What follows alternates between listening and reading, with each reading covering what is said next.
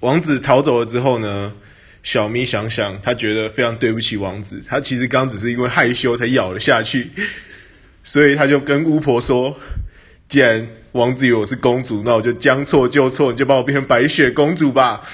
那巫婆想一想就说：“好，没问题。”那他就把小咪变成了白雪公主。那接下来，这就是一个在森林迷路的公主与一个被咬一口的王子，他们究竟会怎么发展呢？